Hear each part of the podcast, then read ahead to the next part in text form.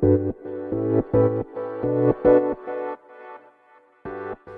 んにちは、ゆみです、えー、今日はですね、大丈夫っていう言葉のパワーについてお話ししたいなと思います。はい。私がですね、フリーランスになったのは数年前なんですけど、会社員を辞めてからこの数年、えー、一人でなんとかやってこれていたのは、私だけの力ではなくってやっぱり今まで出会った人にできるよとか大丈夫だよって言ってもらったことっていうのがすごく大きいなと感じています。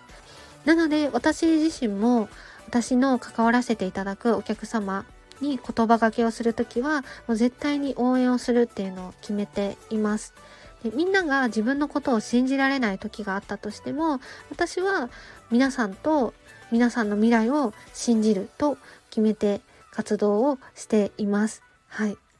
この大丈夫の言葉のパワーっていうのは本当にすごくて、私も自分で講座をいくつかしてるんですけど、その講座でもこの大丈夫だよっていうことが、言葉がけをするっていうワークは必ず盛り込むようにしています。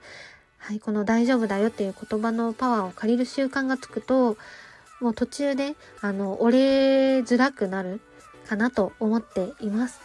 不安な時とか焦ってしまう時、ま、そういう時は特に自分に大丈夫っていう言葉かけをしていただければなと思いますし、ま、何もない時でも自分に大丈夫っていう言葉かけをしていただけると、うん、強くいられるかなと思います。特にですね、自分責めをしそうになった時とか、自分の夢を諦めそうになった時なんかは、この大丈夫っていう言葉のパワーを借りていただければなと思います。